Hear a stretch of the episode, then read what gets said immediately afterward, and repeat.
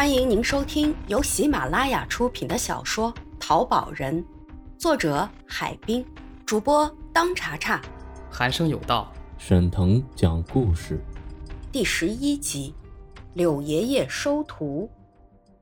这个院子略小一些，临街的南面也有一扇铁门，院子里用雨布遮盖着的，不知是一堆什么东西。院子北面有两间简陋的平顶水泥房，院子里散放着一些铁皮、钢筋。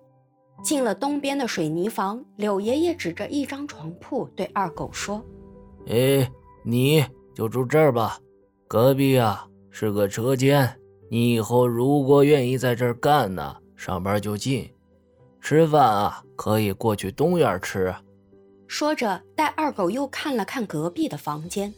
这是一间三十来平米的屋子，里面有炉子、风箱，还有一些不知名的工具摆放在工作台上。二狗不知这是什么工作，反正他也是想混口饭吃，并不计较是什么工作，于是退出了房间，来到东厢房安置自己的小窝。次日早饭后，陈二狗正在屋里寻思着是否要给家里写封信。柳爷爷推门进来，柳爷爷手里拿着一把紫砂壶，嘴对着壶嘴，不时喝一口。陈二狗让柳爷爷坐在床上，问：“爷爷，有什么事儿吗？”柳爷爷摆了摆手：“呃，没事儿啊，就是想跟你聊聊。看你啊，小小的年纪就离家出外，到我这儿啊，你家里能放心不？我正准备给家里写信。”我其实也不小了，快十五周岁了都。你看我这么大的个子，啥苦我都能吃。你说家里有啥不放心的？柳爷爷细看了一下二狗，只见他将近一米八的个子，白里透红的脸颊上布着几颗青春痘，如果不注意，丝毫看不出他只有十五岁。柳爷爷说：“嗯，如果呢，你愿意跟着我干，那就再好不过了。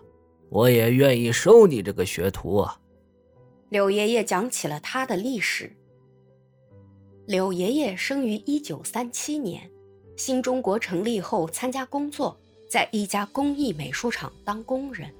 洛阳是个人文荟萃的地方，经历了二十二个朝代建都，是中国建都最早、朝代最多、历史最长、影响力最大的都城，累计有一千五百年以上的历史。因此，这里各种文化交织，鱼龙混杂，良莠不齐。八十年代后，许多国有集体工厂倒闭，工人大量下岗，柳爷爷也回到了农村的家乡。后来几年，随着国家经济形势逐步好转，社会面貌发生巨大变化。俗话说：“盛世收藏。”一夜之间，社会上涌现出了许多各类的收藏家。这些人纷纷淘宝，都幻想一夜发财，成为暴发户。这也给工艺美术市场带来了一片生机。于是，许多生产工艺美术产品的家庭作坊、小工厂在洛阳应运而生。柳爷爷原来就是干这一行的，自然不会放过这个时机。不仅是他，整个这一片的村庄，因为临近洛阳。都近水楼台先得月，几乎家家户户都在做工艺美术产品的生意。遗憾的是，柳爷爷的儿子却对这一行不感兴趣。看到大家都在开工厂，儿子买了一辆货车，专门给他们拉燃料、送物资、买卖产品，生意倒是也不错。后来干脆连媳妇儿也和他一起去跑车了。把三个孩子和小作坊留给了老两口。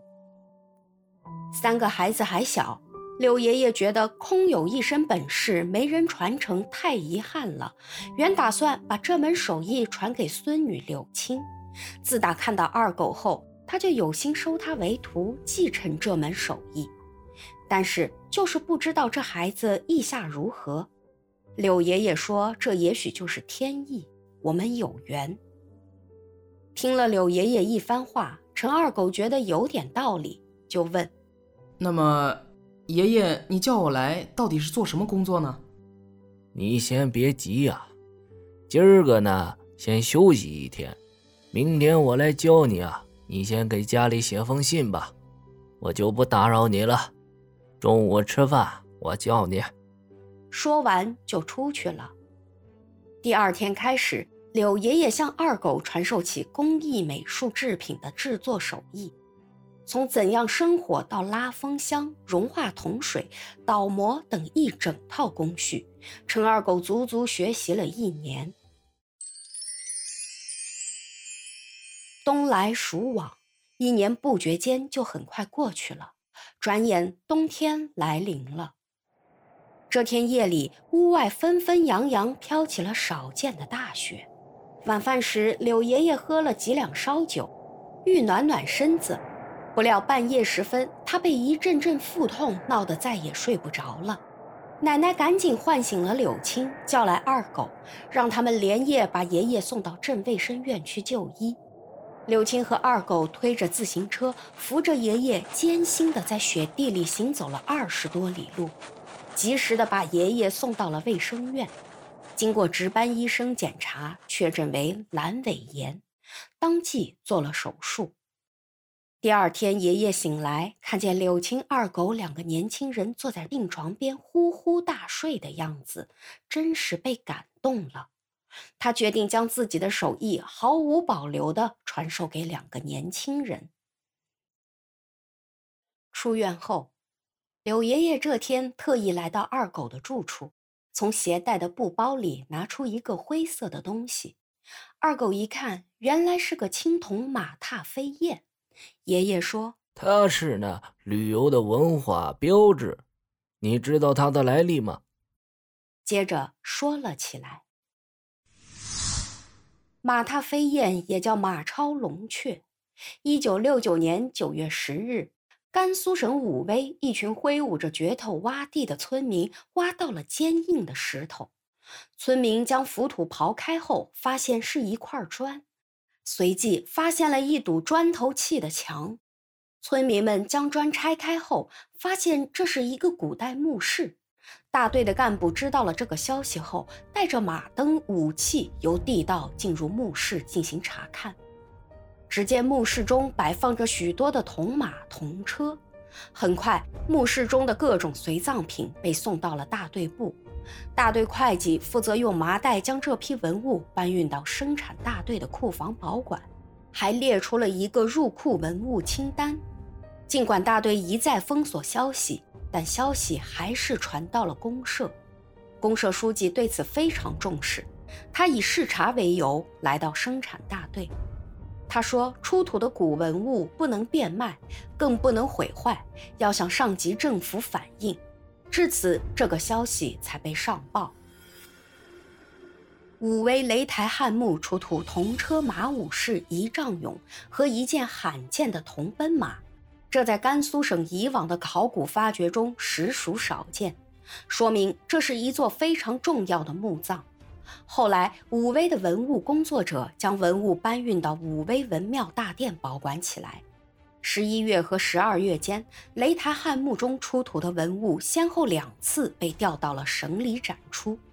当郭沫若第一眼看到铜奔马时，就对铜奔马的造型赞叹不已。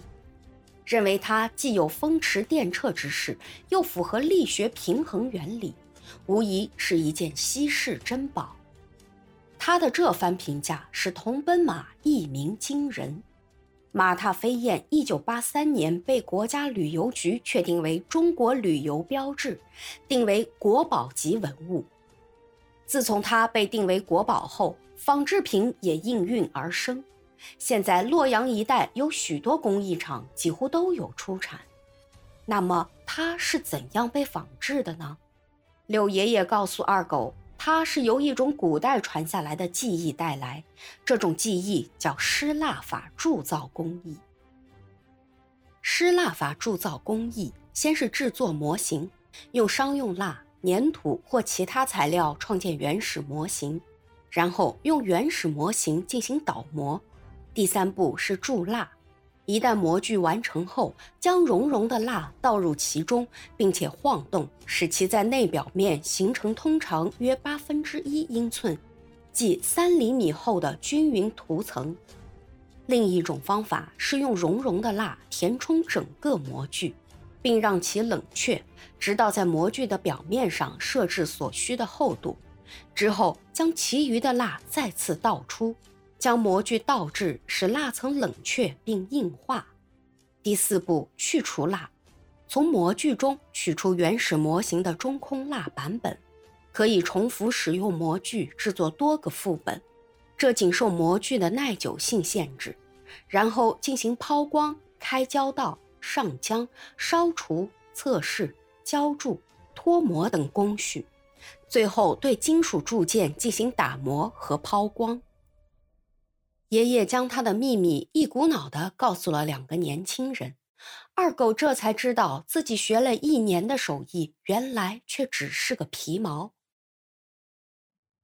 本集已播讲完毕，感谢您的收听，欢迎您免费订阅本专辑。